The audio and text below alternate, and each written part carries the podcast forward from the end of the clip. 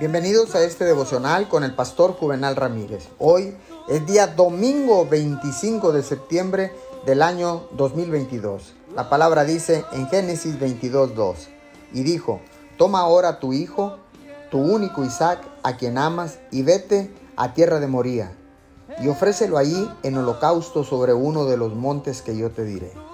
Dios instruyó a Abraham para que pusiera a su hijo Isaac, la persona más significativa para él, sobre el altar como un sacrificio. Puesto que el Señor estaba dirigiendo sus pasos, Abraham no trató de averiguar por qué le hizo este pedido. Justo cuando Abraham iba a hacerlo, Dios le dijo, no, Abraham, no lo hagas. Solo quería ver si confiabas en mí lo suficiente para entregarme a tu propio hijo. Abraham pasó la prueba. ¿Qué sucedió?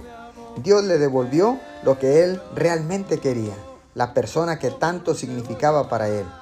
Cuando usted afronta una decepción o una puerta cerrada, o cuando sus planes no salen bien, si mantiene una buena actitud y permanece en la fe, pasará la prueba.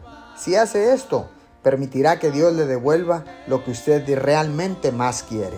Señor, te damos gracias. Quiero mantener la actitud correcta ante cualquier adversidad.